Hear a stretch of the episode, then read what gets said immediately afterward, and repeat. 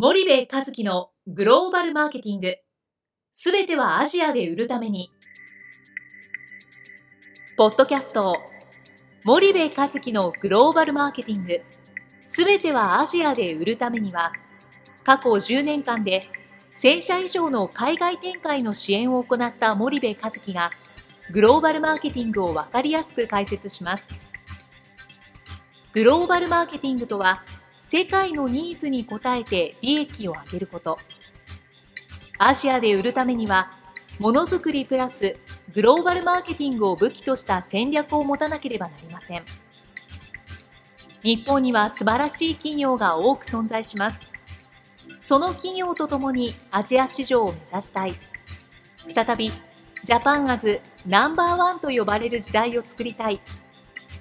森部和樹は、そんな思いを持ちながらこの番組を皆様にお届けいたします。こんにちは、ナビゲーターの東忠夫です。こんにちは、森部和樹です。じゃあ、森部さん、あの、2016年もいよいよ年末を迎えてますけども、はい、ちょっと、まあ、1年間振り返って簡単にレビューなどをしていただければと思うんですけど、はい、えー、そういうの苦手なんですけどね。えっと、2016年今年、え、今年最後の収録、収録そうですね、収録ですね。ですねはい。で、えっと、あ、東さんお帰りなさい。あの、出張、年末まで、えー、忙しくてお疲れ様です。はい。で、えー、前回はね、坂西がナビゲーターを務めて、はいはいはい。で、これが最後ですと。そうですね。はい。で、今年どんな年だったか。はい。えー、まずですね、えー、まあ、あのー、そうですね、えー、一番最初に頭に来るのがですね、えっ、ー、と、まあ、あのチャンネル構築とかグローバルマーケティングの専門家とかって、えー、言われてますけど、その前にあの私も一経営者でございますので、はい、あの今年はあんまり利益が出なかったなというのが あの最初に、えー、来ます。はい、ちょっとね、あのー、今年はあれですよね、あの、東さん。はい。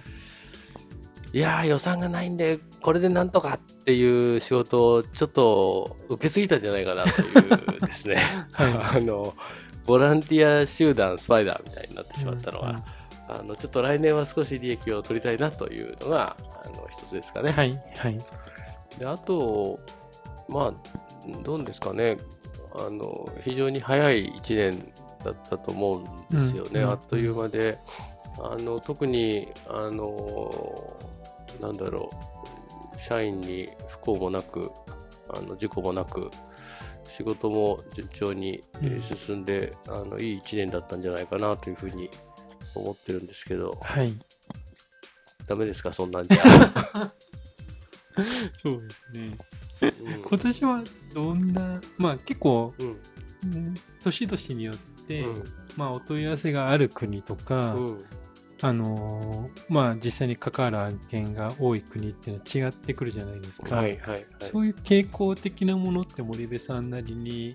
まあちょっとざっくりと、はいはい、あのー、まあ言えるところと言えないところ当然あると思うんですけど、はいはいどんな国の案件が多かったとか、傾向的なものってどうですかね？えー、まあ、あの中国、ASEAN が引き続きっていうのはやっぱり多いですよね。うんうんうん、ただ、そのまあ、これも同じかもしれないですけどさらに加速したという意味では、うん、そのインドネシアとか、うん、あフィリピン、はい、えー、ベトナム、うん、この辺りが、まあ、ますます加速をしたというか、まあ、はい。はい、あのメーカー側が本気になっている度合いはやっぱり年々増しているんじゃないかなというふうには、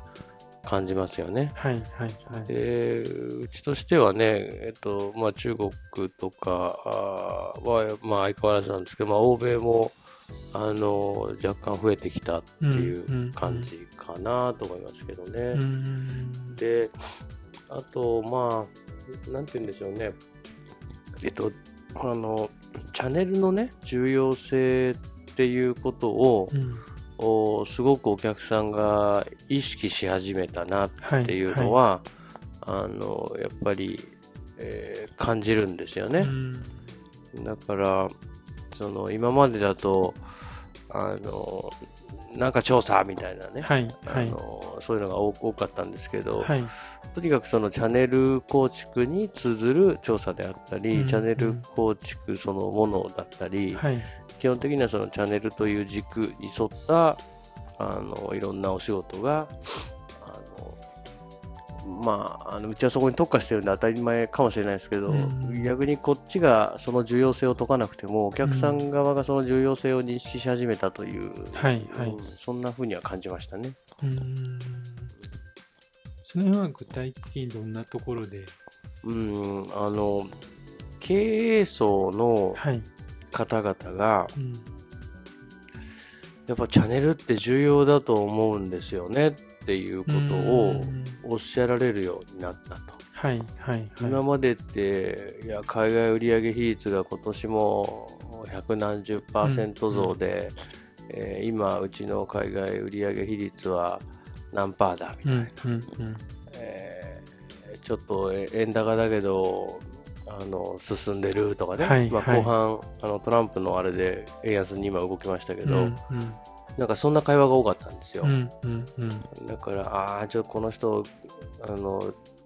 だいぶかかるなと、うんうん、そのチャンネルの重要性とか、チャンネルビジネスに転換しないと、お宅の会社の商品のシェアって伸びませんよとかね、はいはい、そういう話をするのに1、2年かかるな、これはっていうのは多かった。うんうん、ただ、お食事なんかした時にね、いや、チャンネルが重要だっていうことをおっしゃられる、うん、その、ボードの方、経営者の方、はい、はいが増えた感じがしましたね。うんうんうん、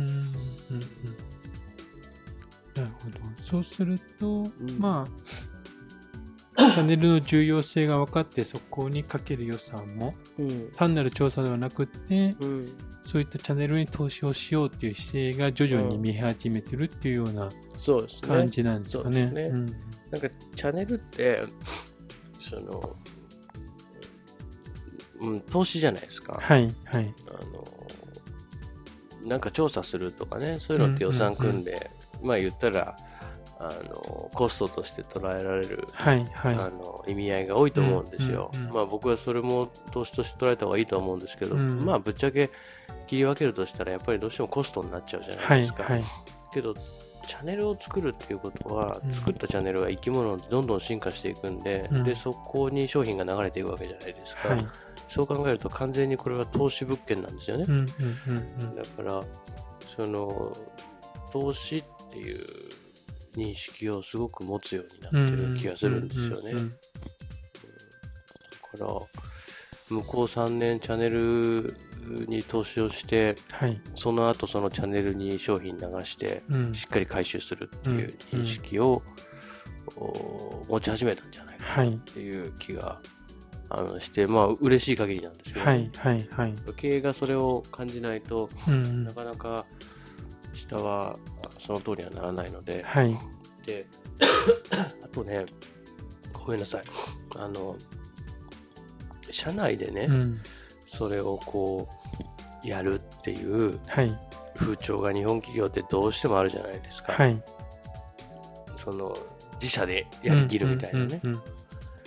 けどそれってやっぱ持ち屋持ち屋で、えー、うまく外部を活用していくっていう認識が、うん、あの上が持ち始めたんじゃないかなっていう気がしてて、うん、うん、そういうことをやりませんかってこちらから言うよりも、はい、そういうことをやってくれって言われるケースがやっぱ圧倒的に増えた気がするんですよね。だからそういう意味ではなんか変わってきてるんじゃないかなと思うんですけどね。なるほどなるほど。うんわかりました。じゃあ、最後に、はい、2016年の締めということで、はい、森部さんからリスナーの皆さんにも一言をお願いしたいと思うんですけど。はい、えー、リスナーの皆様、えー、こんなマニアックなポッドキャストを聞いてくださり、えー、ありがとうございます。えっと、今回で300数十回目だと思いますが、うん。はい、あの来年もあの引き続きペースを落とさずですね今月に8本、はい、あの配信してますが、うん、あの来年もペースを落とさずあの皆さんにお役に立てる情報を無料で配信していく所存でございますので、えー、引き続きあのよろしくお願いします。えー、また、あのご質問等あれば、いつでも、あの、ポッドキャストにご連絡をいただければ、この番組で回答させていただきます。えー、良い年末年始をお過ごしください。はい。じゃあ、森部さん、あの、今年1年ありがとうございました。はい、ありがとうございました。はい。本日のポッドキャストはいかがでしたか？番組では森部和樹への質問をお待ちしております。ご質問は podcast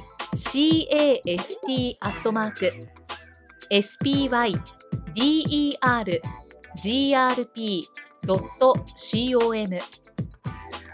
ポッドキャストアットマークスパイダー grp.com までお申し込みください。たくさんのご質問をお待ちしております。それではまた次回お目にかかりましょう。